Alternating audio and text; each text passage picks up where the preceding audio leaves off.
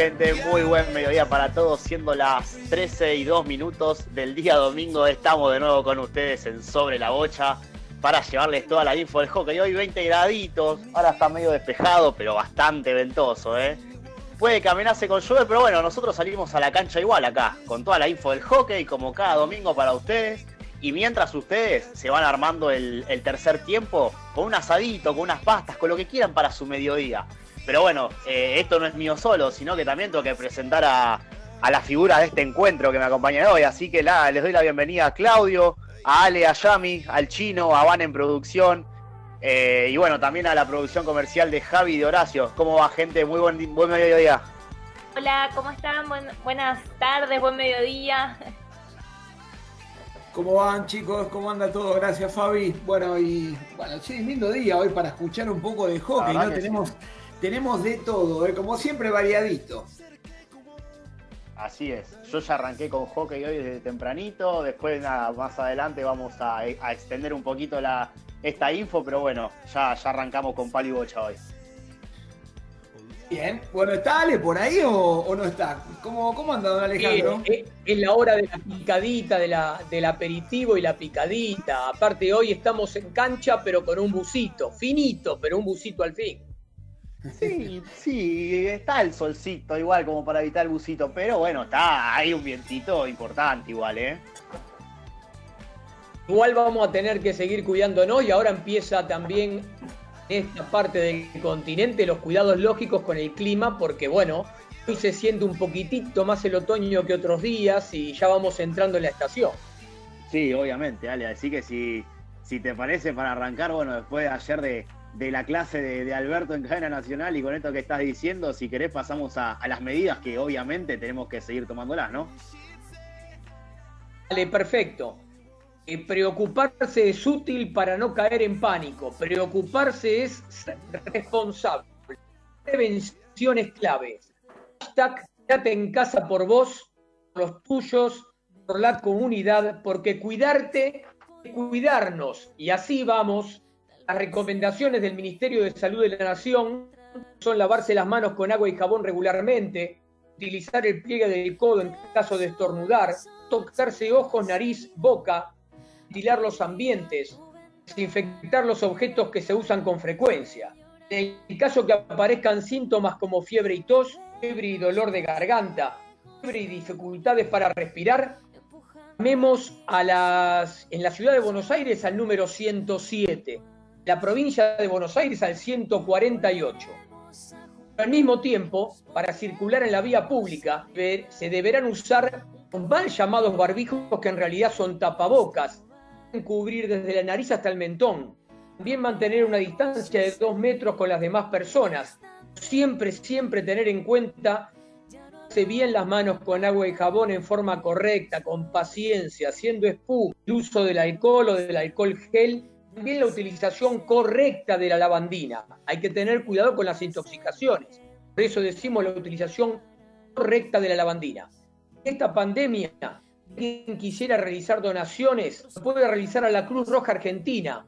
La dirección de correo electrónico eh, y en el sitio de la Cruz Roja Argentina uno puede ahí comunicarse www.cruzroja.org.ar. Además, último, siempre recordar que para cualquier tipo de urgencia pueden llamar al 911.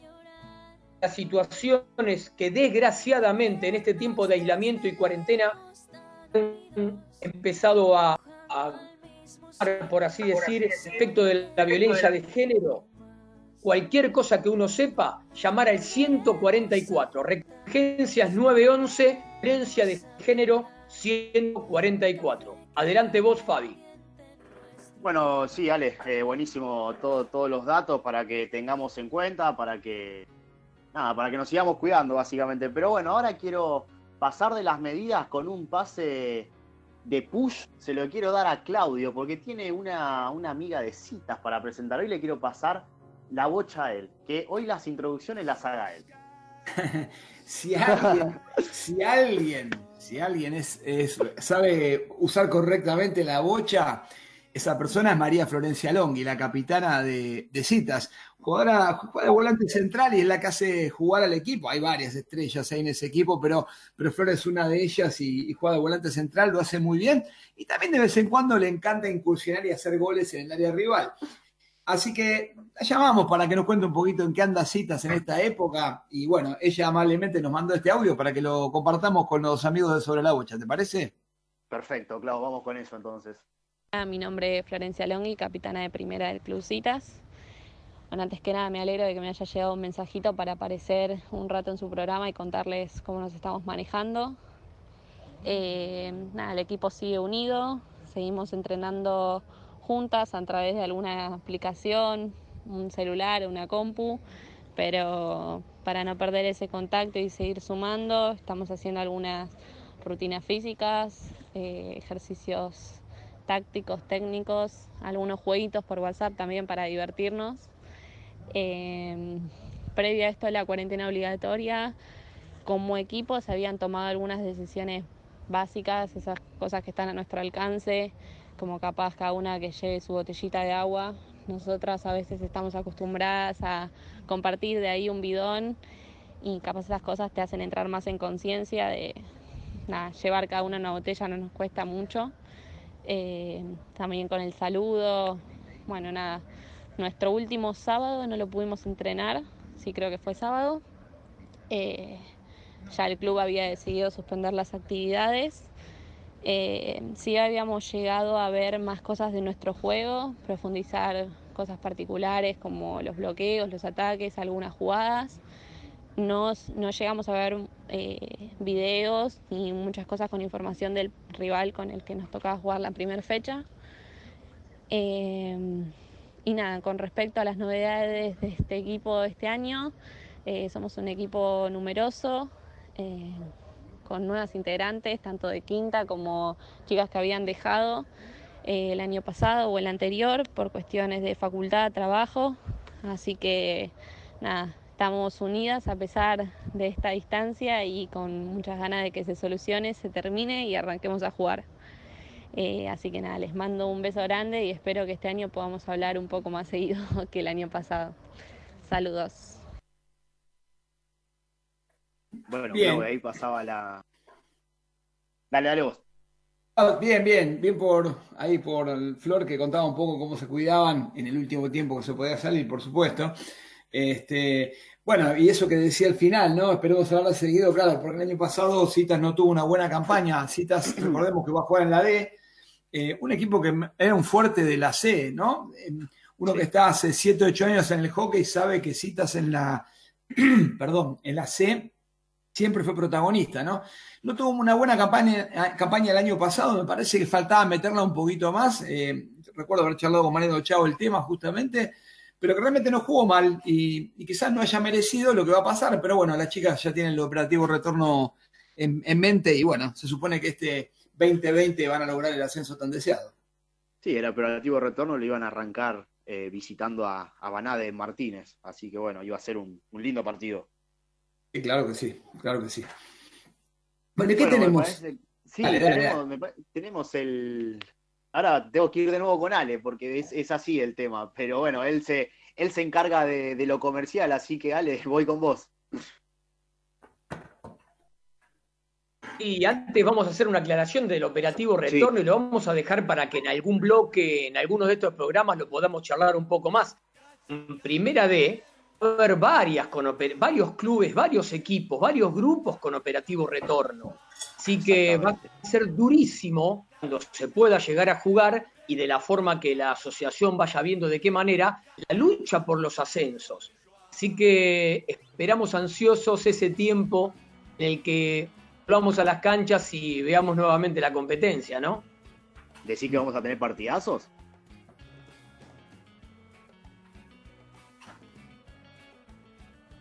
Lo perdimos Ale. Sí, lo perdimos, lo perdimos, lo perdimos a Ale. escucho bien. No, no, que digo que no vas a que, a los demás, pero lo escucho bien. ¿Vos decís que vamos a tener bastante pelea en, los puestos de arriba y partidazos? Sí, creo que sí, que va a ser bastante eh, luchado, bastante peleado el tema de los ascensos en Primera D porque hay varios equipos que se están o que se estaban preparando muy bien. Obviamente que este parate largo va a ser más largo de lo que todos pensábamos. Eh, hay algunos inconvenientes, especialmente en la preparación, porque realizaron la pretemporada, eh, ya un poco queda como desarmada esa pretemporada. Hemos superado el tiempo, la gente habitualmente se toma de vacaciones. Entonces, más allá de que los jugadores y las jugadoras de cada uno de los equipos en el hockey argentino y en el hockey del mundo siguen entrenando en forma individual, eh, siguen teniendo rutinas físicas que los ayudan a mantenerse en forma, no es lo mismo que estar en un ritmo de competencia. Por lo tanto, cuando se pueda realizar la actividad, logre un mejor ritmo rápidamente de competencia, va a ser el que saque ventaja en las primeras fechas. Posiblemente eso ayude a que algún equipo tome ventaja rápida y pueda lograr el ascenso. Así es. Así es. Bueno, ¿y ¿con qué tenemos ahora? Vamos a cambiar un poquito de ángulo, ¿no? Porque tenemos, me parece que tenemos un recuerdo histórico, puede ser ahí, eh, Fabi. No, pero antes teníamos que vender, ¿eh? Ah, vendamos, perdón. perdón tenemos, que, tenemos que estar bien económicamente, ¿eh? Ah, sí, está complicado, está complicado. ¿Qué hacer? Está complicado el tema. Así que bueno, Ale, todo tuyo. Vamos entonces con los avisos, Mauro, un poquito hoy la música de fondo fuerte de lo habitual porque así se hace un poquito más entretenido. Auspician sobre la bocha, Iván, diseño gráfico, desarrollos web. En una era donde estar presente es lo más importante, nos encargamos de mostrarte en el mundo. pase desapercibido, está, sé y mostrate, el mundo te espera. Www horybcortaan.com.ar. Bien auspicia Betphone SRL, la esquina del portero eléctrico. Lo que buscas para soluciones en redes, encontralo en un solo lugar. Presidente Perón 2999, esquina Ecuador, Ciudad de Buenos Aires. Web www.betphone.com.ar. Rita Ger, uña gelificada, capping gel, esmalte semipermanente, Facebook, L-O-L-Y-T-A-G-H-E-R. Repito, L-O-L-Y-T-A-G-H-E-R. Lolita Ger. Son Hockey Argentina, todo lo que buscas para practicar hockey césped lo tenés en un solo lugar. Son Hockey Argentina, búscalo en Facebook su nombre, Mason Hockey Argentina. Y estamos, Fabián. Sí, bueno, eh, Lolita Ger sale cada vez mejor, ¿eh? Es una cosa, tiene un don Ale para el de Lolita Ger que es increíble. Así que bueno. Ahora, bueno. Vos dale, eh, vos dale. Vos dale. Vos dale, ya algún día te, van a, te vamos a agarrar, ¿eh? No te. Chiquito, portate bien. Vamos acumulando, ¿no? Vamos acumulando cosas en la bolsita. Lo estoy halagando, che. Ah, lo estoy halagando, viejo. No me había dado cuenta. bueno, eh, ¿viajamos un poquito? ¿Qué les parece? Como usted diga, usted te manda. Nos vamos, nos vamos al viejo continente porque tenemos a, André Wenrich, que es eh, coach nivel 4 de la, de la Academia de la FIH. Eh, es head coach del Mannheimer HC de Alemania y es exjugador de la selección española de hockey. ¿Por qué lo tenemos acá? Porque va a sacar un libro eh, donde el tema es cómo entrenar eficazmente a sus jugadores en un entorno variable y complejo, creando juegos reducidos para potenciar la toma de decisiones. En una parte dice que es clave el poder encontrar ese área gris donde se puedan introducir un cierto grado de coordinación y al mismo tiempo flexibilidad y también adaptación, obviamente.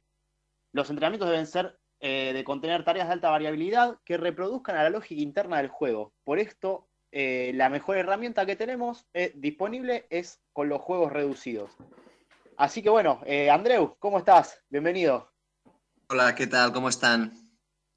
Todo bien, por suerte. damos la bienvenida acá a todo el equipo de Sobre la Bocha. Y bueno, como primera pregunta, me intriga saber cómo, cómo fue que se te ocurrió la idea de, sacar un libro con, con, este tema, obviamente, ¿no? Donde hoy en día sabemos que el juego es muy físico y que las, que las decisiones adentro de la cancha se tienen que tomar muy rápido como jugador. sí, todo esto surgió estando en Bélgica hace unos meses. estaba ahí con el hockey y tenía disponía de, disponía de tiempo y me gusta mucho escribir. Entonces, ah, bueno, se me ocurrió la idea de escribir sobre los juegos reducidos. En primer lugar, porque como entrenador ya desde hace tiempo dedico a trabajar ah, pues ah, todo lo que sería la, formación táctica de los jugadores en base a, la utilización de los juegos reducidos. Y después también como jugador ah, me di cuenta que al final es lo que más divertido resultaba entrenar jugando, utilizar el juego y, y por tanto, pues bueno, fruto de, las, de, la convergencia de estas dos posiciones, pues al final decidí escribir al respecto. Bueno, bien, bien, bien, muy, muy completo. Y bueno, eh, ¿a qué podemos llamar? Eh, o sea, un entrenamiento de juegos reducidos. ¿En qué, en qué cosas físicas se basaría? ¿En qué, cómo, lo, cómo lo se desarrolla? Bueno, a ver, no hay nada más simple que explicar esto, porque al final el juego reducido no, no deja de ser la práctica del hockey. Aquí la premisa es que la forma más eficaz y efectiva de entrenar a hockey es jugando a hockey, que parece una obviedad, pero viendo los entrenamientos de muchos entrenadores no lo parece tanto. Entonces, eh, fundamentalmente, es, eh, esto, es, a través del deporte, es a través de la práctica normal del hockey em, el mejor vehículo para poder conseguir ah, nuevos comportamientos tácticos en nuestros jugadores. Es fundamental que se respete la lógica interna del hockey, por tanto, em, todo lo que son ejercicios aislados, de circuitos, una sucesión de movimientos preestablecida, em, donde no se respetan las fases del juego normales, como atacar, defender de uno al otro.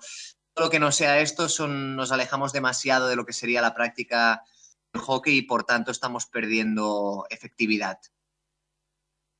Bien, eh, hola Andreu, soy Claudio. Bueno, primero agradecido por estos minutos que nos das. Eh, realmente es un placer tenerte con nosotros. Y bueno, te quería preguntar un poquito, hablar de tu historia, ¿no? Porque claro, acá en Argentina eh, muchos te conocen, pero otros tantos no, y queremos un poco ampliar eso. Contanos un poco tu, tu en resumida cuenta, ¿no? Tu camino en el hockey. Bueno, es, es una historia un poco... Es, discontinua, ¿eh? es un poco caótica mi historia. Ah, yo soy de aquí, de Tarrasa, aquí cerca de Barcelona, una ciudad muy conocida por el hockey en, bueno, en toda España, pero me atrevería a decir en todo el continente. jugué desde pequeñito en el club, en el Atlético de Tarrasa, y ahí me, ahí me crié hasta que llegué al primer equipo de, hombres, em, donde llegué a ser capitán del equipo. En paralelo estuve también en, las distintas en los distintos seleccionados hasta llegar a la selección absoluta. Y, después de jugar en, España me fui a jugar a, Holanda, en Ámsterdam, un equipo que se llama Pinoquet. Dos años, que fue una experiencia muy interesante y a la, vuelta de, a la vuelta de Holanda tuve que escoger de si seguir jugando o empezar a entrenar y decidí empezar a entrenar. Estuve cuatro años con las damas, mi club, y, después, ah, cuando ya parecía que la etapa de jugador había quedado atrás, pues surgió la oportunidad de ir a Bélgica, en este caso, jugar otra vez en un club que se llama Leuven. y a trabajar para la Federación Belga de Hockey como entrenador. Entonces al final pues eh, decidí volver a agarrar el, palo otra vez, eh, a jugar de nuevo, eh, con 36 años, después de cuatro sin jugar, o sea que no, bueno, fue algo interesante. y nada, por suerte, bueno, por, por suerte o por desgracia, tuvo que terminar la temporada súbitamente, pero ha surgido la oportunidad de el año que viene ir a entrenar a Alemania, un club que se llama Mannheim, donde tienen algunos compatriotas por ahí, ustedes. Eh, entonces, bueno, eh, esperando que podamos volver a la normalidad y, continuar, continuar cada uno con, su vida. Esta es un poco mi historia. Hola Andreu, ¿cómo estás? Eh, no sé si me escuchas. bueno, mi idea era, a, partir de los juegos reducidos, ¿no? Quería saber los juegos reducidos que se plantean en este libro que vas a lanzar, se aplican de diferente forma para los diferentes equipos, ¿no? Se adaptan al sistema táctico de cada equipo. Sí, el juego reducido tiene sentido eh, en sí mismo. El juego reducido tiene sentido siempre y cuando va vinculado a un comportamiento preferente. Este comportamiento preferente se quiere conseguir, evidentemente tiene que ir vinculado al sistema de juego, en este caso al modelo de juego y a los principios tácticos que, eh, que se determinen por parte del entrenador junto o en base a las posibilidades de sus jugadores.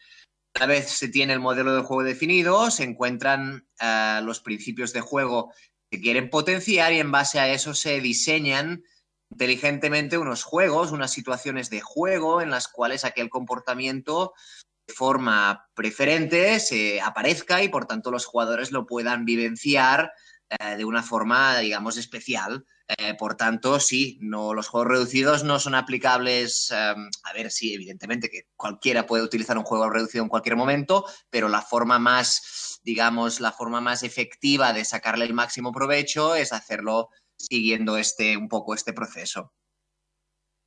Andreu, y otra consulta chiquita. Eh, esto que estás, que escribiste, este libro que vas a lanzar, ¿lo pudiste aplicar en algún equipo que hayas entrenado ya? Sí, yo los cuatro años que estuve entrenando las, las damas de aquí en Athletic Tarrasa y ahora que he estado entrenando en Bélgica, es, yo siempre, mi, mi, mi, trabajo se basa en los juegos reducidos. Digamos que en paralelo a los juegos reducidos solo simplemente trabajo con trabajo la técnica individual con los jugadores a nivel individual, uno a uno, y en plan complementario, pero la, la base del trabajo es a través del juego reducido. Yo no hago ningún ejercicio de estos de circuitos, eh, ningún ejercicio de estos de, de oleadas, eh, ninguno.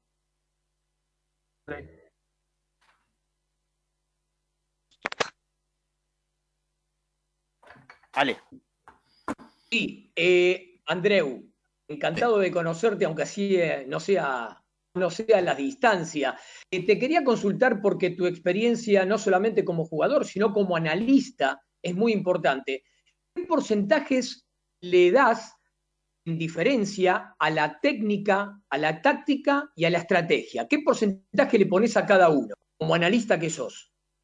Um, es, es, muy complicado poner un porcentaje porque al final uh, lo que está claro es que tanto la, tanto la técnica como la táctica, así como el, el eh, a ver, la táctica, las tomas de decisiones va muy relacionada con el sistema de juego que tengas, pero a lo que me refiero es que no, no, se deben, no se debe tomar estas dimensiones de forma aislada, esto es un error, no se puede, no vale decir, a mí solo me interesa la técnica, me voy a centrar en la técnica, porque la técnica tiene su sentido entendida dentro de un de un marco en la cual convive con la forma física, en función de la forma física y del, en función de las posibilidades motrices del jugador existirán unas técnicas o otras más preferentes, pero no solo esto, en función del, en función del entendimiento de las situaciones de juego, la, unas técnicas tendrán más relevancia que otras.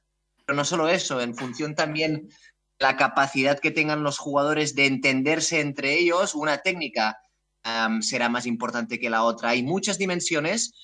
Um, Paco Seirulo del Fútbol Club Barcelona apuntó la existencia de seis estructuras que conforman el jugador y por tanto el, rendimiento de hockey de un jugador debe entenderse, debe intentar abordarse teniendo en cuenta estas seis estructuras. Tomar una de forma aislada o intentar ponderar una más que la otra, creo que, que, no, es, que no es lo correcto.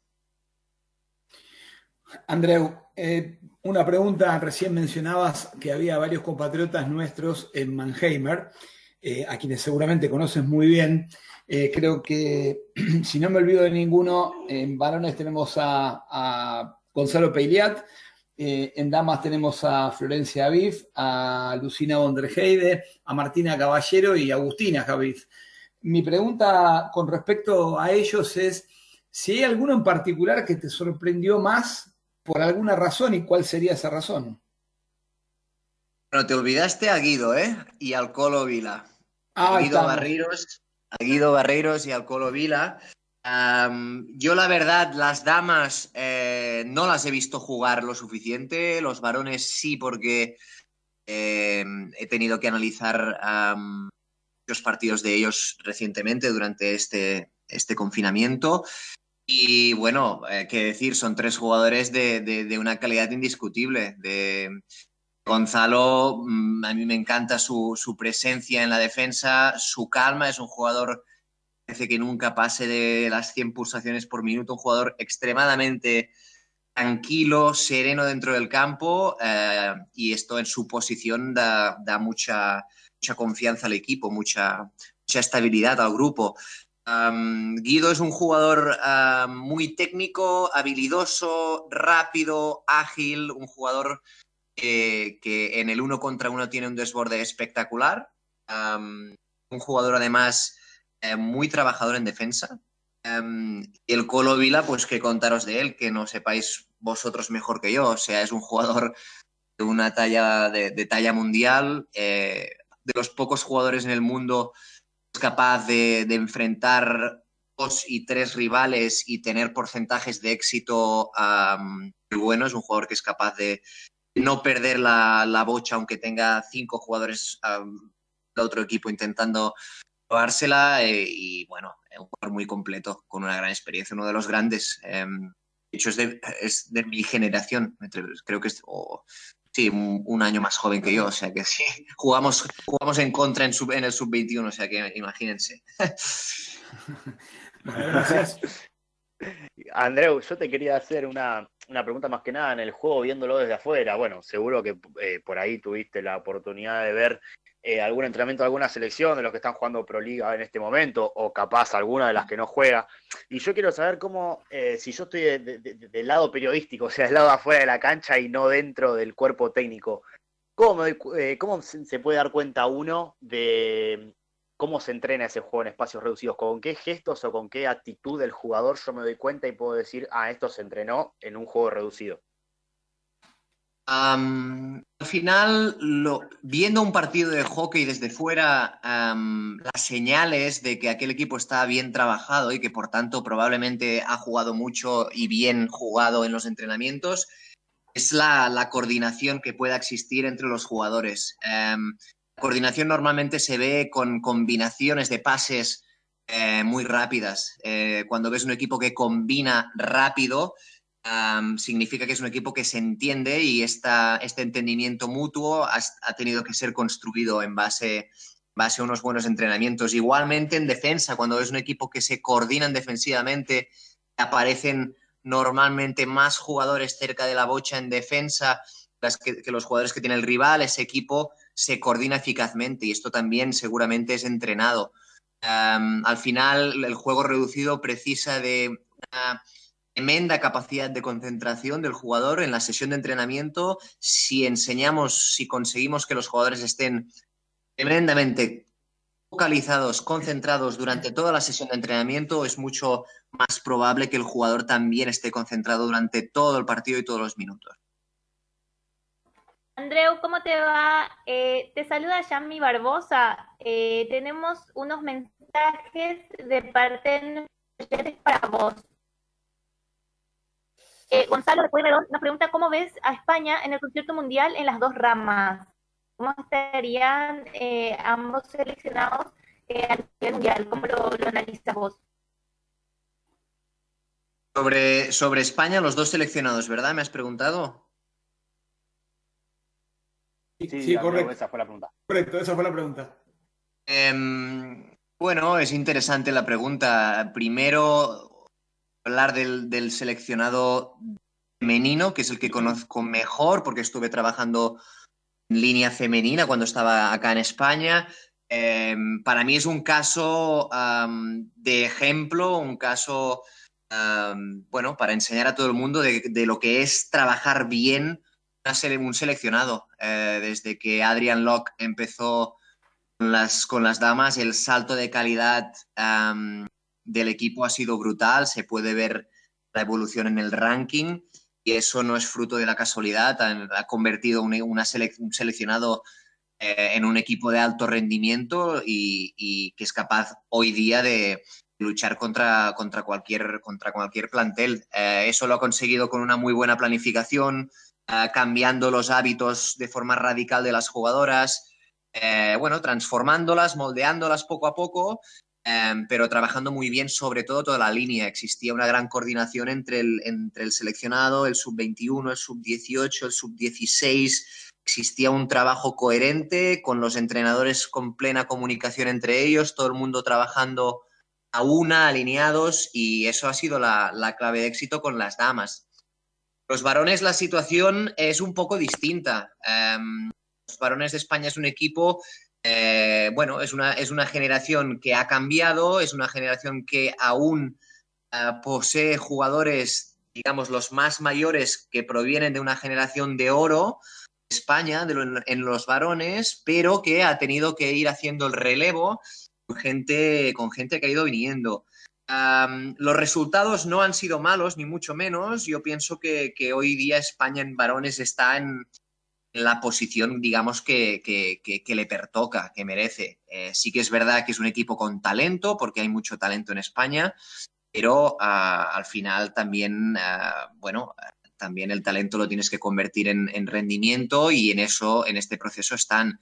Pienso que es un equipo que va a llegar a los Juegos Olímpicos evidentemente sin ser favorito, pero que eh, en, lo vimos en la pasada Eurocopa, eh, en un partido cualquiera te, te, puede ganar a un grande. Bueno, Andreu, acá tenemos eh, dos preguntitas más. Una es de Ezequiel, que nos dice, pregúntele al entrevistado cómo ve a los Leones en la actualidad, y la otra es de Gonzalo de Poirredón, que quiere tu opinión eh, sobre si Argentina puede aspirar a medallas en Tokio 21. Um, sí, a ver, um, yo tampoco he seguido um, detenidamente los Leones. sí que he visto los partidos que han hecho en competición oficial, los de la Pro League. Me parece que es interesante el proceso en el que se encuentran, un proceso también de, de, de cambio, de consolidar. Pienso, bueno, estoy seguro que, que, que Germán y su staff están haciendo un buen trabajo. Um, nadie, probablemente nadie mejor que él hoy día para, para, para llevar este equipo. Um, y sí que se encuentran quizá un poco parecido a España, ¿no? Con, con una generación de oro, que son los mayores del equipo, y en este proceso de, entrando jugadores más jóvenes en el, equipo, pues eh, esto no es fácil ¿eh? y requiere probablemente los mayores, ¿no? Digamos que hagan este paso, ¿no? Faciliten este paso lo, mejor posible y también los jóvenes de intentar entender rápidamente cuáles son las cosas que, que funcionan en ese equipo y, y cómo se manejan. Um, yo pienso que hoy día, si los Juegos Olímpicos fuesen ahora, a mí Argentina no es, uh, no es una de las favoritas, de las más favoritas, pero sí que es verdad que, que este cambio, uh, este año que, que, que, van a tener de más, le va a ir fenomenalmente a Argentina. Sin duda será uno de los equipos que saldrá beneficiado de, de, de posponer los Juegos Olímpicos un año. Andreu, una pregunta cortita, va, en realidad son dos. A lo que voy es, eh, el contraataque, la sorpresa, ¿es algo que se aplique dentro de los juegos reducidos o no, está programado? La otra pregunta es, eh, no sé si habrás visto eh, tanto a Bélgica como a India en masculino, ¿no? Estos equipos que, parece que tienen un juego reducido muy aceitado, ¿puede ser? A ver, tu primera pregunta sobre el contraataque, sí, sin duda. El juego reducido no deja de ser un partido de hockey normal, pero con algunas limitaciones en cuanto al número de jugadores, en, quizá en lugar de 11 contra 11, montamos un partido en el cual hay un 5 contra 5 con un comodín, por ejemplo, y a partir de ahí pues se pueden añadir porterías, distintos tipos de normas, zonas, pero nunca deja de ser un juego. Tanto, en el juego hay transiciones y la transición ofensiva, en la transición ofensiva encontramos el contraataque. Por, por tanto, sí, el juego reducido sirve también para trabajar el contraataque. En, en función del tipo de contraataque o del tipo de transición ofensiva que más te interese como entrenador, vas a diseñar un juego con unas características con otras. Y después, lo que comentabas de, los otros seleccionados, claro, Bélgica, ejemplo, que es una selección que conozco mejor que India en este caso, eh, sí, sí, sin duda, sin duda que trabajan en base, en base a los juegos reducidos también. De hecho, la mayoría de seleccionados a nivel top están ya trabajando en base a los juegos reducidos mayormente, eh, porque, porque al final se ha demostrado que es, que es lo más efectivo para los jugadores. En Bélgica, por ejemplo, llama la atención, si, si ven alguno de sus partidos recientes, Em, la cantidad de, movilidad, de intercambios y de impredecibilidad que tiene su juego. Esto eh, solo se consigue con una gran ah, conexión, con una gran, ah, bueno, con una gran conexión entre sus jugadores, coordinación, que, y esto evidentemente tiene que ser trabajado en base a juegos. A mí me sorprende el hecho de, de, ponerle las bochas que van filtradas en la defensa y ver a los jugadores que están ahí para desviarlas eh, por eso te preguntaba más que nada respecto a Bélgica, ¿no? Este tema de, ver cómo puede ser que un jugador esté tan, tan atento a, ese tipo de, pases, ¿no? Van a una velocidad impresionante. Sí, sí, al final también existen tipos de formatos de juegos que nos permiten trabajar de forma más preferente la finalización dentro del área y en esta finalización, evidentemente, si ven un partido de hockey cualquiera, ya saben ustedes que existe, eh, bueno, que es imposible predecir eh, por qué zona del área va a entrar la bocha, si va a entrar lisa, va a entrar botando, si habrá alguien que la desvíe antes. Pues, eh, en lugar de intentar hacer un ejercicio en el cual tienen a una jugadora lanzando bochas al área y las otras simplemente rematando sin oposición, con predecibilidad, pues si trabajamos un formato de juego reducido para trabajar este aspecto, será mucho más efectivo porque será mucho más cercano a la realidad que los jugadores se van a encontrar después. Andreu, eh, te hago una consulta eh, respecto a esto que estás eh, comentando y bueno, resaltando Juan Varones. En mujeres no es tan común este tipo de acciones de, sorpresa, quizás por la forma diferente de entrenar en espacios reducidos, tanto en femenino como en masculino.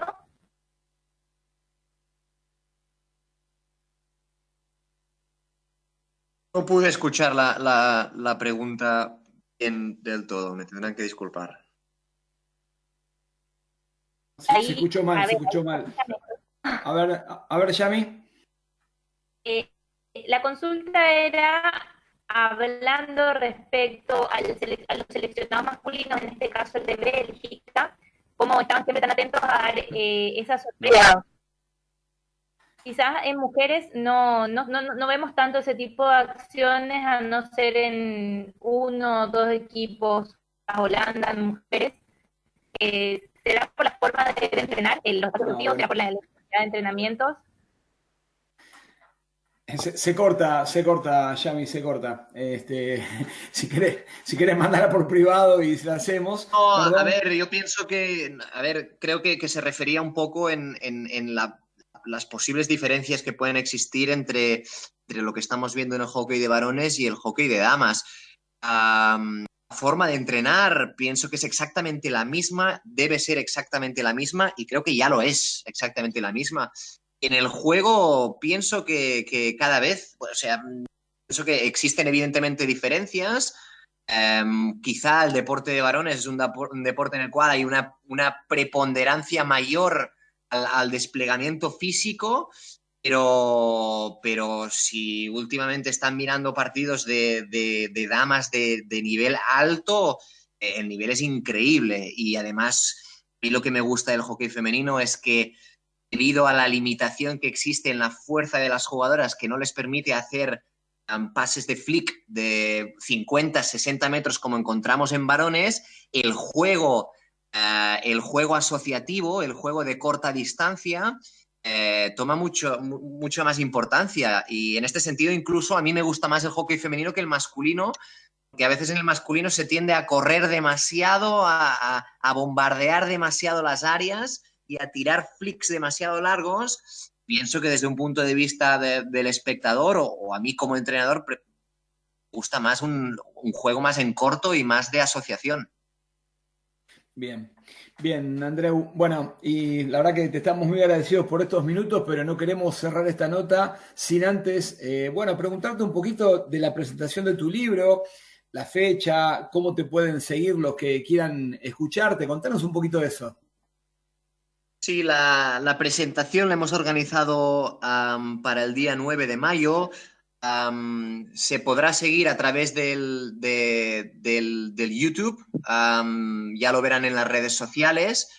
Ah, pero sí, la el formato de presentación al final lo que hemos hecho con Lucas es, eh, es un formato en base a preguntas que, que- que- que él me propone, que están relacionadas con los juegos reducidos y yo voy dando distintas respuestas que acercan un poco a lo que son los contenidos del libro, del libro eh, sin evidentemente desvelar todos los contenidos del libro porque sería imposible, pero sí que cualquier persona que, pueda tener acceso a este ma- material le servirá mucho para, para ver de lo que trata el libro y si le resulta interesante, pues que después pueda adquirir el libro a través de Amazon y, y- y poder eh, profundizar más en el- los juegos reducidos. Bueno, muy bien, Andreu, te agradecemos un montonazo estos minutos. Realmente que hayas dejado un rato de tu domingo para nosotros es realmente muy valioso. Y, y bueno, la verdad que toda la suerte con la presentación y, y- y bueno, con lo que estés haciendo en el Mannheimer. Cuidame los argentinos, ¿eh? así me llegan lindo a Tokio. Y, y bueno, muchísimas gracias por tu tiempo, de verdad, muy agradecido. Gracias a ustedes y adelante con el programa. Un abrazo muy fuerte. Muchas gracias. Muy bien, él era Andreu Enrich y bueno, un- el head coach de Mannheimer, jugador del seleccionado español, así que bueno, los que quieran seguir el libro seguramente podrán saber más de juegos reducidos en un futuro cercano. Y bueno, Fabi, ¿a dónde me llevas ahora? Y bueno, ahora nos vamos con, con, tu, con tu favorito, podemos decir, porque vos siempre Sí. tu palabra es, tu frase es, esta persona más 10. Con el Exactamente, capitán. Estamos, claro, con uno de los dos capitanes. Claro, claro. Acá hay que debatir, quién es- acá, hay, acá hay que debatir si, si la capitana es Vane, si el, si el capitán es él, o si tenemos capitán y subcapitán. No sé cómo vamos a hacer. Ah, no, pará, Pero pará. bueno. Vane, Vane es la, Vane es la general, Vane, la producción es la general de- del equipo. El chino es mi capitán en la cancha. Y bueno, entonces, vamos con el chino más 10, Clau, ¿qué te parece? Dale. ¿Cómo andás, chino? Primera aparición en Sobre la Bocha. ¡Guau! Muy bien. ¿Qué les, qué les parece si traemos al programa un fin de semana histórico para la gente de San Fernando? Eh, ¿Qué opinas. Clau? A mí, me, a mí me encanta. Fue en 1982, donde por primera vez en la historia un club se, se, consagraría campeón eh, en las dos divisiones, en mujeres y en varones. El sábado eh, jugaban las mujeres en Rosario y si se daban una serie de resultados iban a poder gritar eh, eh, campeona. Y por eso hablamos con Alejandra Tucat, una de las protagonistas de ese partido, que nos contó un poco cómo fue eh, ese día. ¿Qué les parece si la escuchamos? Nosotras siempre estábamos peleando los campeonatos, pero no los ganábamos. Nos quedábamos segunda, nos quedábamos tercera, bueno. Y ese año fue un campeonato súper peleado. En ese momento el campeonato era de 12 equipos, 12, y se jugaba ida y vuelta, ¿no? Y la última fecha nos tocó jugar en, en Rosario contra Plaza. Y Plaza en ese momento eh, no jugábamos en la sede principal de Plaza, sino que jugaban, tenían una sede en Nahuel, qué sé yo, a una media hora de, de la ciudad de Rosario. Y bueno, nos fuimos a dormir, fuimos esa noche a pasar la noche allá a Rosario, obviamente, eh, concentradas en un hotel. Y también la particularidad era que cada vez que jugábamos con Rosario, aunque Rosario por ahí no tenían buen equipo, pero siempre perdíamos. O sea, cada vez que íbamos a Rosario a jugar contra Rosario, Rosario, tenemos muchas amigas, yo tengo rosarinas, y siempre nos ganaban, porque ellas jugaban para mantener la categoría, y una vez que la mantenían, viste, nunca se calentaban, pero a nosotros nos ganaban igual. Y bueno, y, es- y jugamos el partido, el partido sí, no me acuerdo, fue parejo, ganamos, no me acuerdo cuánto ganamos, no por mucho, pero cuando terminó el partido dependíamos de ver cómo había salido el que venía con primero con nosotros, que tampoco recuerdo si era Suri o Lomas, creo que era Suri. Y bueno, y tuvimos que en ese momento no había comunicación, no había, no existían los teléfonos celulares ni nada, así que bueno, había un periodista llamando y demás. Y cuando llega, volvimos al club, a, la sede de, de Plaza, ahí nos enteramos de que el otro equipo había perdido y salimos campeones. Así que bueno, eh, en principio tuvimos el tercer tiempo ahí y nos volvimos en micro y en el club nos estaban esperando, nos hicieron una cena, después nos fuimos a bailar todas, qué sé yo. Y bueno, fue eh, de esa camada, eh, el club ganó dos campeonatos nada más en primera, en la historia de la primera de, mujeres. Eh, ese en el 82 y después se volvió a ganar 10 años después en el 2002. Y lo lindo que, que esa ese día, el sábado, salimos campeonas nosotras y el domingo jugaban los varones en San Martín, que fuimos todos a verlos, y también ganaron el partido. Así que salimos campeones el sábado las mujeres y el domingo los varones. Así que bueno, fue, fue algo realmente muy lindo, son esos recuerdos que te quedan grabados para siempre. Y ahí nos contaba que después el domingo iban a salir campeones también los varones. Eh, pude hablar con Daniel Trevisan, uno de los delanteros de ese equipo, que me contó un poco cómo fue ese torneo, en el cual venían primeros, tranquilos, pero para el final del torneo, por una serie de lesiones y de ausencias, Geva los alcanzó.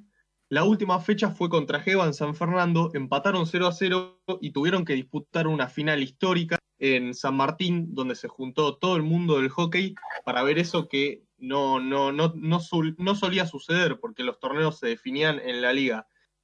Este partido fue muy fue histórico porque San Fernando perdía 2 a 0 faltando 4 minutos y Daniel me contó eh, una anécdota muy interesante que la gente de Geva arrojó un ataúd con los colores de San Fernando y uno de los jugadores, Jorge Orlando, mientras perdían 2 a 0, lo devolvió sugiriéndoles dónde lo podían guardar y cua- en cuatro minutos, en cuatro minutos antes del final, eh, San Fernando lo termina dando vuelta 3 a 2 con goles de Sani por 2 y de José Márquez. Eh, como ya dije antes, nunca un club había sido campeón en varones y en mujeres. Esto fue histórico.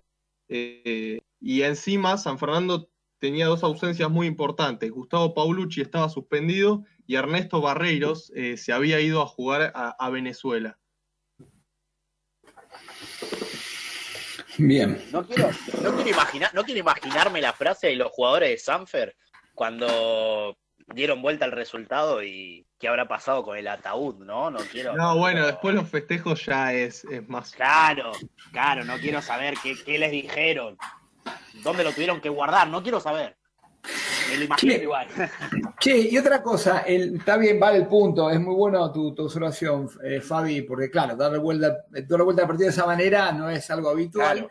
Este, pero además otra, un detalle en la nota, ¿no? En el audio, que decía que solamente un periodista llamó, no habrá sido Pastine, ¿no? No sé, capaz, No. habrá, que habrá que preguntarle, ¿no? A Jorge, qué sé yo. Y sí, Bien, bien. Bueno, chicos, bien, chino ahí, ¿eh? Bien, como siempre no me haces quedar mal vos, muy bien. ¿Eh? igual me- lo- el torneo Tenemos- ese me hizo acordar a un torneo de Tenemos algunas cositas para agregar al informe del chino si quieren. Más vale que sí, más vale que sí, sí, sí, por favor, Ale. Eh, eh, San Fernando en Caballeros, la anterior vez a esa, esa fue, ese fue su decimoprimer título en Caballeros. El décimo lo había conseguido en 1978. Para San Fernando, tanto la década del 60 como la del 70 había sido muy buena. Eh, en el 78 había sido la última vez, antes que la del 82, de salir campeón. En total, actualmente tiene 14 títulos, pero el del 82 fue muy festejado porque fue el décimo primer título justamente decíamos que se daba al mismo tiempo el de mujeres, que era su primer título en damas. Tiene solamente dos títulos en damas en primera división, San Fernando, y ese año por eso fue muy festejado. Eh, al mismo tiempo, tenemos que decir que fue la primera vez que un club en el Metropolitano de Buenos Aires consagraba campeón en las dos ramas, tanto en damas como en caballeros. Esto después volvió a suceder en el 2009 con Geva, volvió a suceder después en el 2014 con Muni, y el último que lo consiguió fue en el 2015 Banco Provincia. Pero del relato de Alejandra Tucati tenían muy claramente que Plaza, Atlético Rosario comúnmente, eh, participaba del torneo de- del Metropolitano. Eso cuando MDQ en Mar del Plata se asoció o cuando Universitario de Rosario e Universitario de Mar del Plata jugaron no hace mucho tiempo los torneos metropolitanos, recordábamos, los que teníamos un poquito más de memoria, que esto ya había sucedido en, el- en la Asociación de Buenos Aires, equipos del interior del país, de otras provincias, mejor dicho, pertenecían a otras federaciones o a otras ligas, pero que pedían participar en el torneo metropolitano para tener un rodaje distinto, una competencia distinta. Pero bueno, año 82, Sanfer campeón en ambas ramas, histórico. Bien, y Ale, perdóname, eh, de ahí hasta el 2014 no se dio más eso del doble, del doble campeón, no sé si lo tenés el dato, ¿no? Pero si lo sabes. El 2009, en el 2009 Geva consigue en Damas y en Caballeros. Caballeros rompe una sequía de 36 años y Damas no, Damas eh, consigue en ese momento su tricampeonato consecutivo, después iban a ser siete, por supuesto, ¿no? Historia que todos conocemos. Exacto. Ale, yo te quiero agregar una cosita así para reírnos un poquito. Eh, vos que yo sé que vos sos fanático del fútbol, vos sos fanático del fútbol. Eh, lo que dijo el chino de llegar mano a mano a la última fecha y muy parejo, ¿no te hizo acordar a un torneo de fútbol reciente? Pero sí la definición final, obviamente, ¿no? Te cortó en el final, pero supongo que como me nombraste el fútbol, ¿qué te debes referir? A ver, no pasó tantas veces. Pasó en el fútbol argentino en primera división, sucedió cinco veces. Pero obviamente que muchas veces el segundo tenía alguna chance, pero que lleguen mano a mano eh, cinco veces. Cuatro veces el que iba primero ratificó el torneo. Una vez sola no lo pudo hacer, creo que fue hace muy poquito. La quinta, la quinta no fue la vencida. Exactamente. Cuatro de cinco. No sé si es, correcto el dato, pero puede ser que Banco Provincia en el 2015 también haya eh, salido campeón en damas y masculino. Sí, eh, Nico, lo dijimos, en el 2000, eh, en 1982 fue Sanfer, en el 2009 fue Geva, en el 2014 Muni y en el 2015 Banco Provincia. Los únicos cuatro clubes que pudieron repetir en el mismo año, en Dama y en Caballero, en ambas ramas, los torneos de primera división. Buenísimo. Chicos, nos decía, nos decía Kevin de Voto, nos decía Kevin de Devoto que mínimamente habrán hecho un topollillo los chicos de Sanfer con esa victoria. Mm. Yo creo que la picaron un poquito más, me parece. Y me parece, después, después de me parece que... ¿Hay más mensajes, Yami? Sí, tenemos otro mensaje de Emiliano de Urquiza. Nos pregunta si la Asociación de Hockey presentó algún protocolo para el regreso de la actividad. Aún no, aún no. Eh, todavía no se sabe, así que por ahora no tenemos novedades.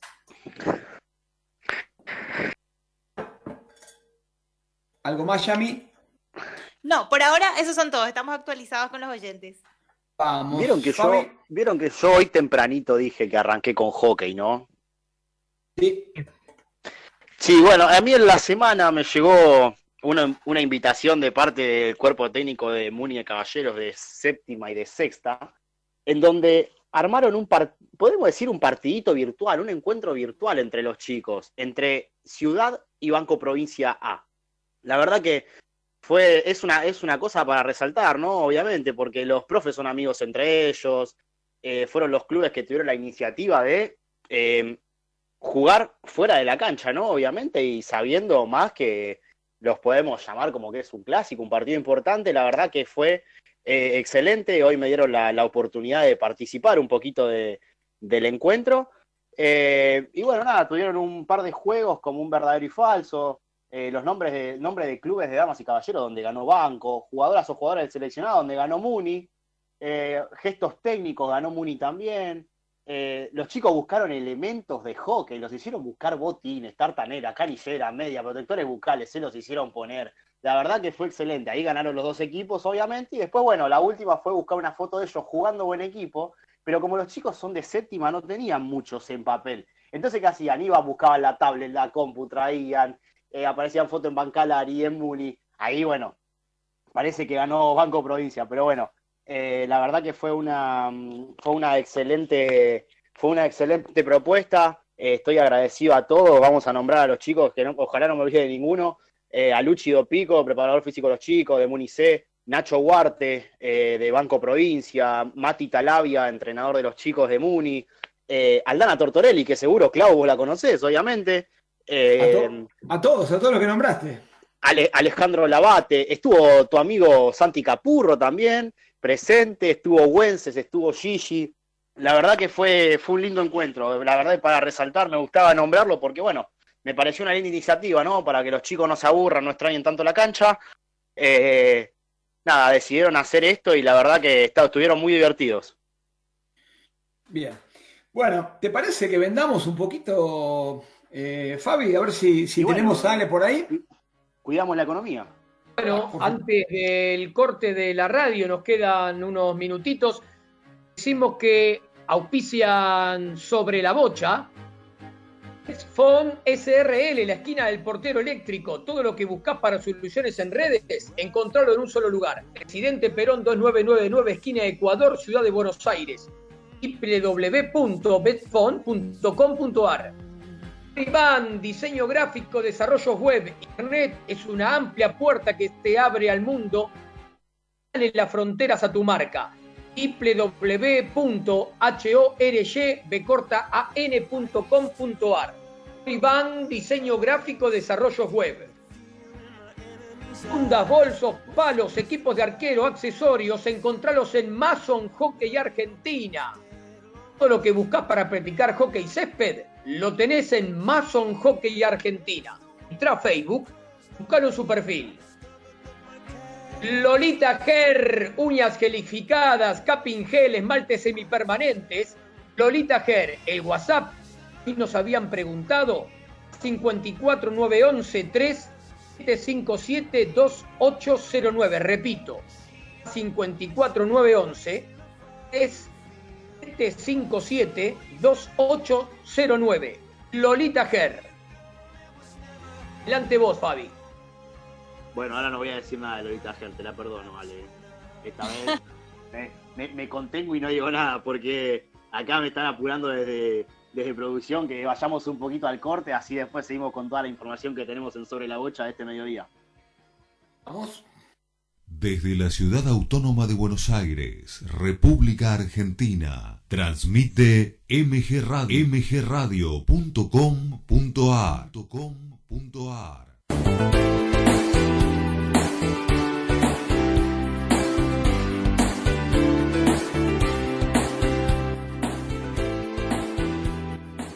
¿Estás pensando en entrenamiento personalizado? El Círculo de Entrenadores Personales te ofrece un plan a tu medida. Entrenamientos para la salud y para deportistas de alta competencia. Contactanos a través de nuestra página de Facebook, Círculo de Entrenadores arroba Professional Trainer. Círculo de Entrenadores Personales.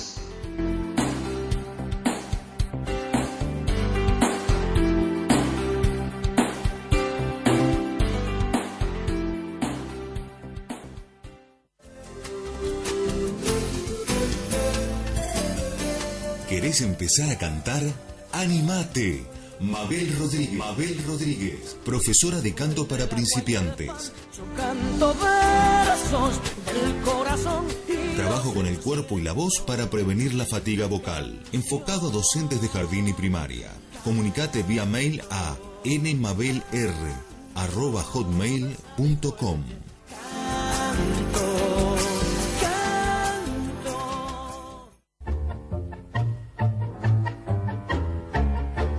Abrazándote, abrazando tango. Programa de nuestra cultura popular. Idea y conducción, Enrique Madrid. Te espero los jueves a las 20 horas por MG Radio.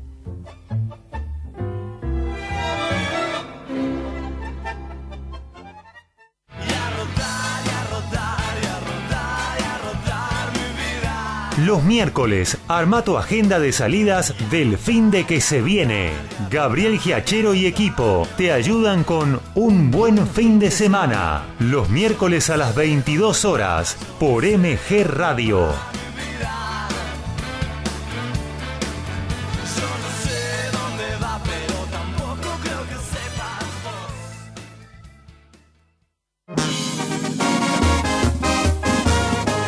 Sábados salí por dos horas del mundo que te agobia. Métete en un planeta paralelo con descontracturados. Te ayudan Jorge Maldonado, Stephanie Albornoz, Ramón Salazar y Joana Acosta. Prendete a Descontracturados los sábados a las 20 por MG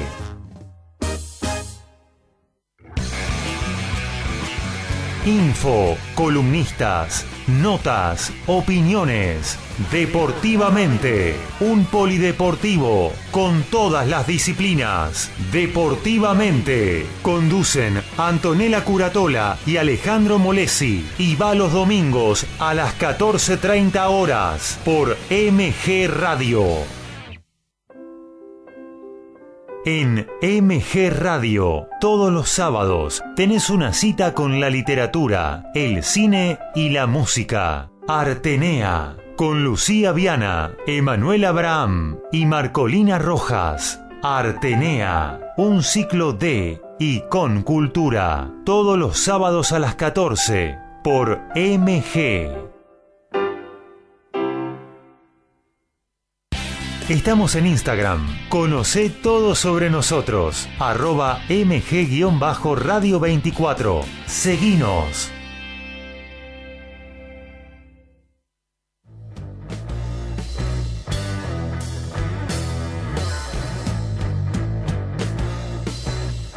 Viví momentos genuinos. Viví MG Radio.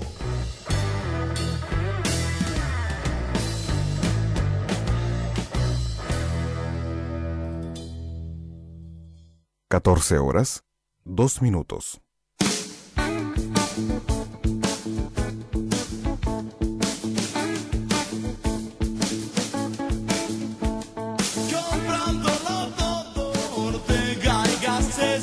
sonrisa de ida, la fiesta empezó.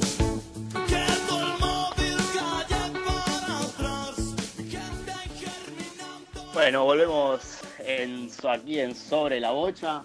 Eh, bueno, ahora nos toca el turno de nuestro amigo, de los cuentitos de, de nuestro amigo Hugo.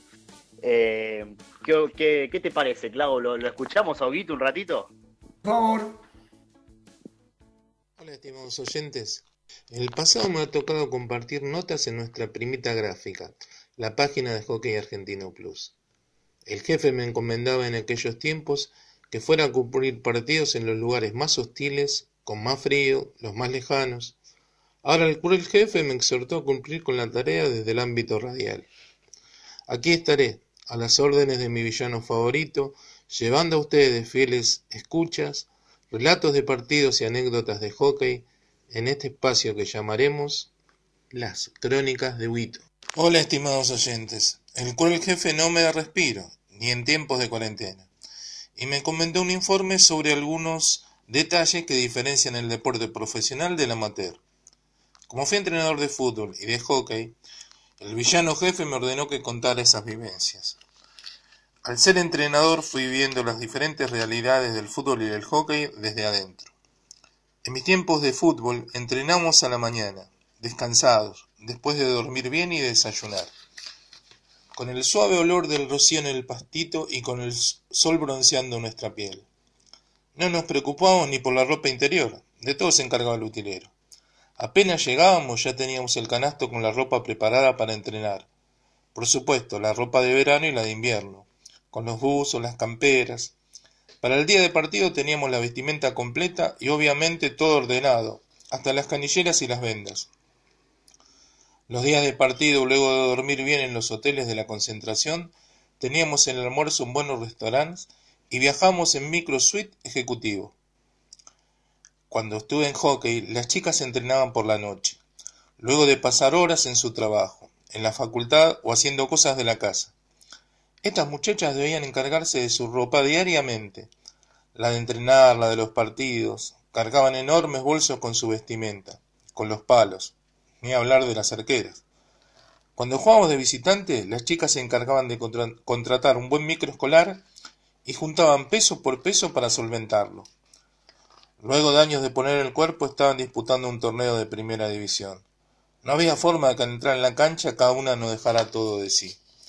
Así surgió mi respeto y admiración para esas jóvenes que, anónimamente, brindaban a diario una lección de buen deporte amateur. Como siempre, impecable las crónicas de Huguito. Eh, Quiero pedirle perdón porque dije cuentitos al principio, no me di cuenta, pero son las crónicas de Huguito. Así que nada, le pido, le pido disculpas a- al pobre Hugo. Eh, Clau, eh, a mí me gusta, no sé, meterme un poquito en un atlas, en una historia, pero para eso te quiero dejar a vos, porque vos lo conocés mejor que nadie. Así es, Fabi. Y bueno, claramente nos vamos a, al Atlas del hockey, como bien señalaste eh, en, la- en ¿Es el nuevo apodo? ¿Por qué no? ¿Por qué no? Me gustó el Atlas del hockey. Eh, se trata del señor Jorge Pastina, quien tenemos en línea y le damos la bienvenida. ¿Cómo andás, Jorge? Muy buenas tardes, eh, Claudio y Fabián, con toda la gente de Sobre la Bocha. Bueno, seguimos repasando eh, la, eh, el magazine oficial de la Asociación Amateur Argentina de Hockey sobre Césped, por allá por el año 97, que era la asociación madre que tenía a cargo los seleccionados. Aunque parezca mentira, no era la confederación en aquella época. Fue hasta el año 2001 que la Asociación Argentina Amateur, que era, claro, toda la regional de Buenos Aires, era quien manejaba los seleccionados. Después, a partir de un, mejor dicho, no de una orden, de una sugerencia del Comité Olímpico Argentino, eh, bueno, pasó a ser la confederación. Pero nos vamos al año 97 precisamente en este magazine, recordando esta vez el hockey masculino. Lo que, la- el domingo pasado hablábamos del primer eh, oro junior que habían tenido jugadoras como Cecilia Rognoni y eh, Luciana Aymar. Esta vez, ¿por qué Argentina no clasificó para el Mundial 98 de Holanda de varones? que se jugó simultáneamente mujeres y varones en la cancha del Utrecht Football Club, eh, realmente un verdadero festival de hockey, pero bueno, los varones argentinos al terminar en el séptimo puesto de Australia 94, en aquella época, sol- pasaban los seis eh, primeros de cada mundial clasificatorio, clasificando directamente para el mundial eh, siguiente. Y Argentina, al perder el cruce con la India en tierra australiana, en definitiva quedó como en, en séptimo lugar. Ahora, ¿qué ocurrió? El presidente de aquella época era Eduardo Gelfand. Y cuando, y ya se sabía, cuando volvieron a Buenos Aires en el año 94, que para el próximo mundial tenían que jugar un premundial en marzo del 97. Pero ¿qué ocurría? También se sabía que la dirigencia tenía mandato hasta fines del año 96. Es decir, eh, con el correr de los tiempos y los torneos que Argentina va pasando, se sabía que en algún momento había que ir al premundial de Malasia, pero en el medio no solo cambio de autoridades, sino cambio de organización. Ahí Luis Ciancia, elegido head coach, Alberto, Acosta, Alberto Costa, el hombre de Lomas, asume la presidencia de la asociación y elige a Ciancia como head coach, a Marcelo Garrafo como entrenador de los varones y a Sergio Vigil con las mujeres. Y ahí vino la situación. ¿Por qué? Porque hasta Atlanta 96 hubo una serie, un grupo de jugadores que algunos de ellos habían dicho que era su última participación en el seleccionado, como su capitán Alex Doherty, como Gabriel Minadeo, y precisamente también Pablo Lombi en su momento dijo chau, lo mismo que Diego Ayona, y eh, por supuesto otro de los jugadores que en su momento eh, fue elegido y después no fue a Malasia, Leandro Bacaro. ¿Qué, le sucedió a Marcelo Garrafo? Claro, ustedes dicen, como había un- otro presidente, otro, otro cambio de conducción y en marzo había que ir a jugar un premundial nada menos que con rivales como Corea, Malasia y España. Argentina, evidentemente, hizo lo mejor posible, una gira previa, volvió Carlos Geneiro al equipo después de cuatro años, pero eh, incluso hasta llegó al último partido y no y tuvo chances de clasificar directo, pero ¿qué ocurrió? Era contra el local Malasia, se le cambió el horario del partido porque, como era Malasia, era la televisión central y con el rey de Malasia en la cancha. Y en definitiva, Argentina, el último boleto que había para el Mundial de Holanda, lo perdió 2 a 0.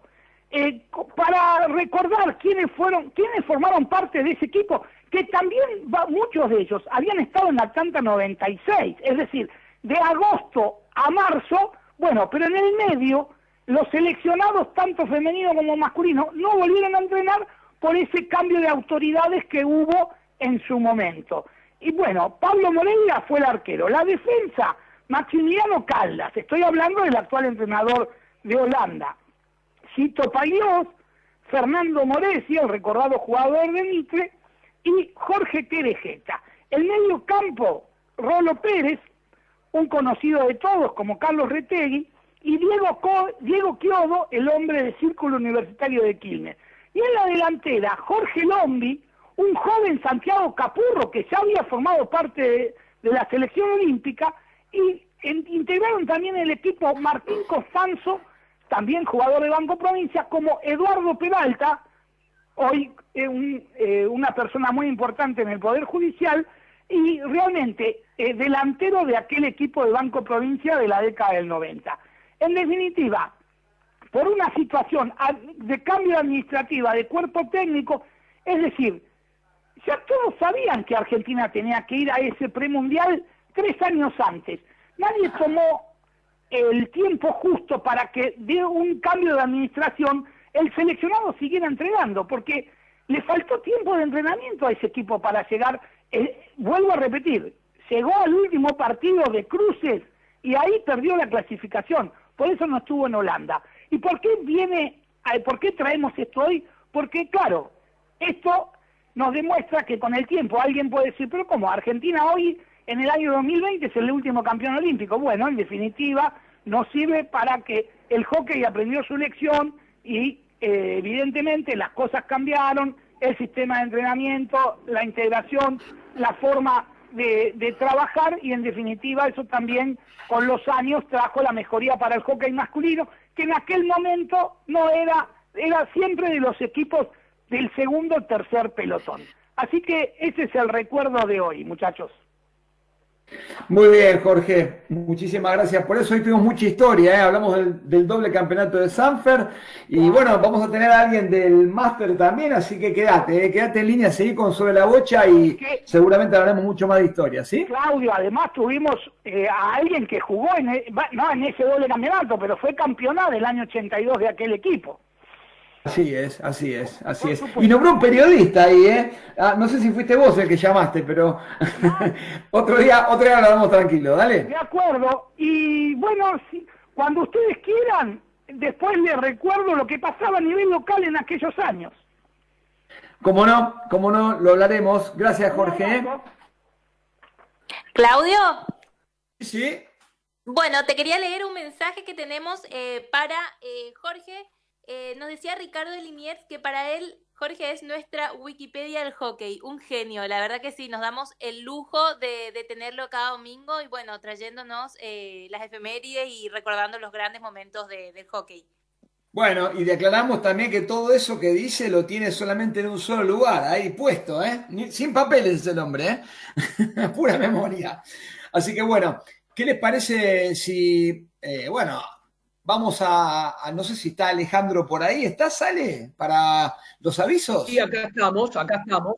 Vamos. Exactamente, acá estamos intentando con una nueva conexión de internet, porque antes no se escuchaba bien y no los escuchaba bien tampoco a ustedes, aunque salía.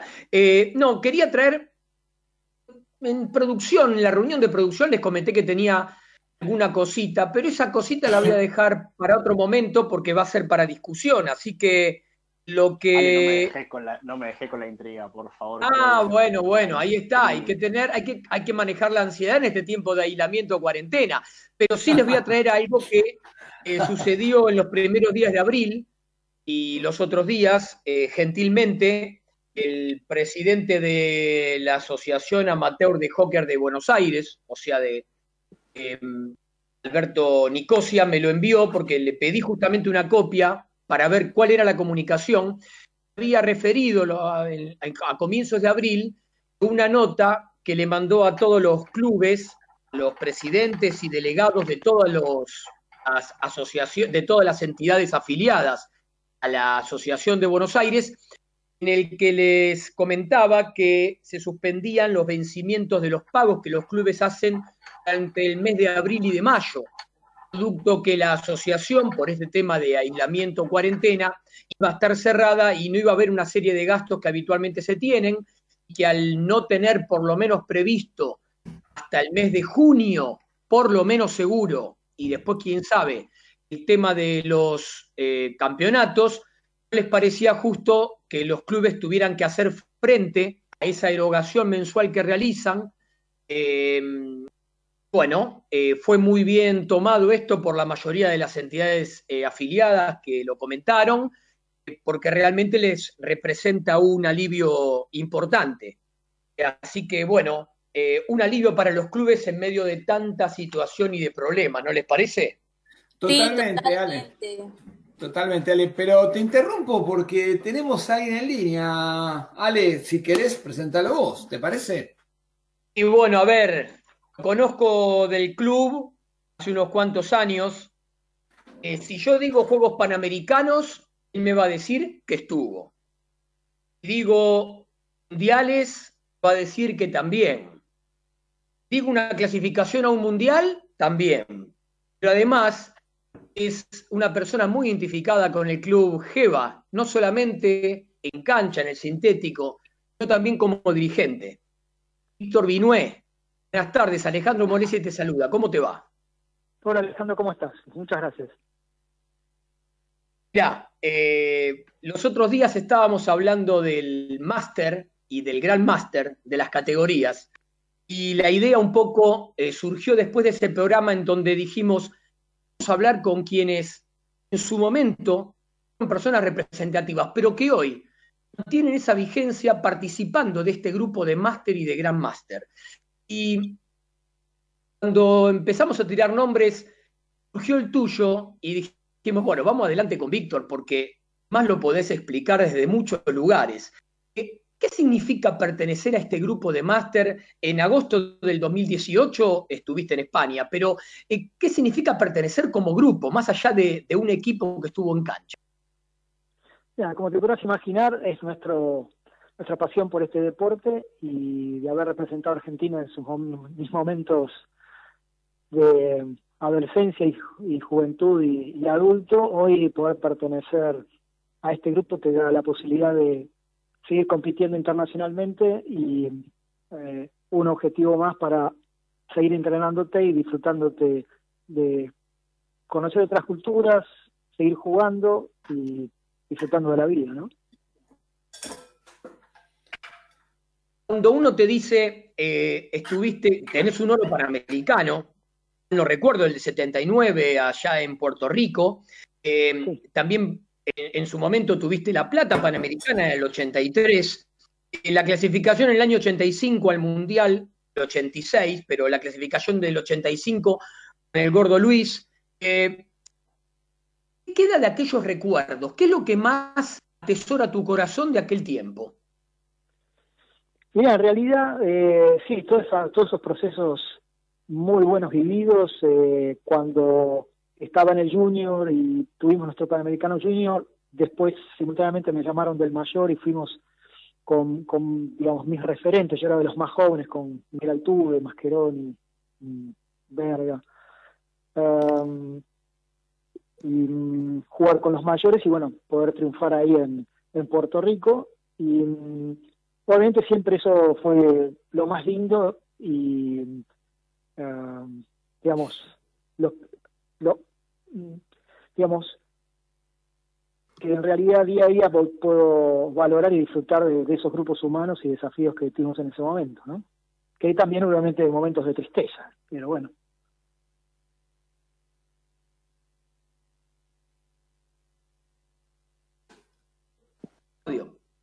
Sí, Víctor, ¿qué tal? Claudio te habla. Eh, bueno, contame un- cómo estás. Quería preguntarte un poco, trayéndote un poco más para el, para el presente, ¿no? Eh, esto empezó, el tema máster, empezó como algo que, bueno, me parece que de a poquito eh, empezaron a dar la posibilidad de poder jugar, pero la verdad que el otro día hablamos con Nacho Bustos y nos contaba un poco la, cómo, cómo fue creciendo y me parece que el crecimiento fue muy fuerte, ¿no? muy rápido y, y- que mucha gente se prendió a la movida del máster y, hoy tenemos un montón de seleccionados. Contame un poco vos cómo lo ves, porque sabemos también que trabajás mucho en eso y, bueno, queremos un poco ver tu visión. Sí, en realidad yo estuve en, en los inicios, eh, hoy no, nunca cumplí ninguna función eh, formal dentro de la asociación de, de hockey de, Masters, eh, con lo cual, bueno, hay gente impecable. Bueno, desde ya Eduardo Belfan eh, como presidente, Cristina Zorrilla, Ruth, Soneira, bueno, eh, mucha gente involucrada trabajando, con lo cual es- son ellos los que están trabajando y siempre me saco el sombrero porque todo el trabajo de honor y de la gente que se está involucrando eh, me, parece, me parece que es lo que hay que siempre privilegiar. Eh, un poco la historia fue en el 2014, yo venía jugando con algunos amigos torneos así de Masters internacionales, pero que sabiendo que se jugaba en Rotterdam simultáneamente en la Haya 1, pero unos amigos mesa dijeron, mira, esta vez en realidad la Federación Internacional va a tomar eh, participación con la Nación de Masters Internacional y quieren hacer algo por país, no por um, clubs o, grupos de, de equipos de juego internacionales, sino por país. Con lo cual, ahí eh, tomé la posta y empecé a llamar a mis ex compañeros seleccionados, distintos clubes, como para tratar de juntar masa crítica y decirle, mira, está este proyecto, tendremos que convencer a la Confederación Argentina si nos puede dar soporte. Y así fue. Eh, juntamos gente de distintos países, de distintos países, de distintos clubes, que algunos estaban viviendo afuera, y todos nos involucramos, me reuní con Mario Galeano, le conté el proyecto, me dijo, mira, eh, todo lo que nos está pidiendo es imposible, pero en realidad lo que es muy posible es que paguemos la confederación, hagamos toda la correspondencia formal y les eh, facilitemos los equipos la vestimenta deportiva. Así que eso fue el 2014, que fue realmente un... Y el resto, bueno, todo transporte terrestre, aéreo, alojamiento, comida, todo eso a cargo nuestro. Y, mm, y así fue como ese primer equipo con muchos ex compañeros del, digamos, creo que por lo menos siete que habíamos estado en el equipo junior del 79. Eh, pudimos jugar ese torneo y mm, ahí empezamos ya a relacionarse, a relacionarnos más y formalmente Argentina necesitaba representación y fue cuando Eduardo Belfan, que también había viajado, pues fue histórico nuestro jefe de equipo en el seleccionado, tomó la posta y se involucró políticamente para trabajar eh, en la asociación internacional y, así fue. Entonces, eso fue el 2014, ya 2016 no participamos en Australia, no teníamos suficiente masa crítica y obviamente sí, 2018 ya con, bueno, sin más de 10 equipos, una cosa increíble cómo se desarrolló, pero un poco los orígenes son, son esos, ¿no? Bien, muchas gracias.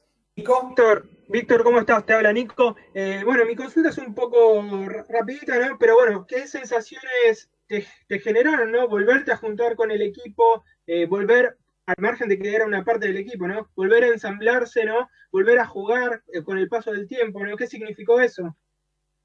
Mira, la verdad que eso es eh, increíble, son lindas sensaciones de volver a jugar con tus amigos, los ves en un entrenamiento y tienen los mismos gestos técnicos de hace mucho El paso del tiempo. Y en realidad la posibilidad que nos da como Masters es mirar a nuestros referentes para abajo, o sea, ver a los, los leones y ver y empezar a, a incorporar nuevos gestos técnicos. Así que todo el desafío de nuestro está en mantenernos bien físicamente, incorporar nuevos gestos, incorporar en realidad todas las nuevas estrategias de juego y, y sobre todo, bueno, eh, es un desafío más para la vida, ¿no? Víctor, eh, te quería consultar acerca de, en la actualidad, con este tema del aislamiento y cuarentena, eh, ¿cómo lo vienen manejando? ¿Cómo lo vienen viviendo? La verdad, eh, la mayor parte eh, seguimos haciendo, eh, digamos, trabajos, rutinas individualmente y no te olvides que en principio nosotros hoy jugábamos, nosotros este año jugábamos en noviembre el Masters en Japón, en, bueno, en toda la infraestructura que quedaba de los Juegos Olímpicos, del 5 al 15 de noviembre, así que nos veníamos entrenando y, y esto, bueno, es un, un accidente más en la vida, el cual eh, lo vamos a poder superar. Obviamente eh, no es lo mismo y todos esperando volver a, a poder correr detrás de una bocha en la cancha, pero eh, bueno, eh, hay que mantener el, el, mantener el, el espíritu alto, ¿no? Víctor Fabi te saluda, ¿cómo te va? Eh, Fabi, te ¿cómo quería hacer una de las, de las preguntitas, ver, antes que, antes de que termine el programa. Eh, bueno, como ya la mayoría sabe, o por ahí el que no sabe se está enterando ahora, eh, ustedes van a tener dos equipos en Caballeros C este año. Eh, ¿qué, cómo, cómo ves, cómo ves esa, esa formación de los equipos? Eh, es una, es una muy buena manera de darle rodaje a lo que son las selecciones máster para después, eh, en un futuro, llegar de, de muy buena manera a las competiciones. Sí, yo creo que es, eh, es una muy buena idea y sobre todo que, bueno, yo jugué estos últimos años, hace cinco años que formamos la primera, intermedia C en gimnasia y esgrima, eh, jugás contra equipos mucho, obviamente, más jóvenes, algunos con más pericia, otros con, con menos, pero eso a, a los masters eh, te permite enfrentar a jóvenes, con lo cual te hace que eh, sí o sí te permita, que te obligue a moverte distinto en la cancha, a otra velocidad, a pensar mucho más ágilmente, así que sí o sí para mí tiene que es, positivo.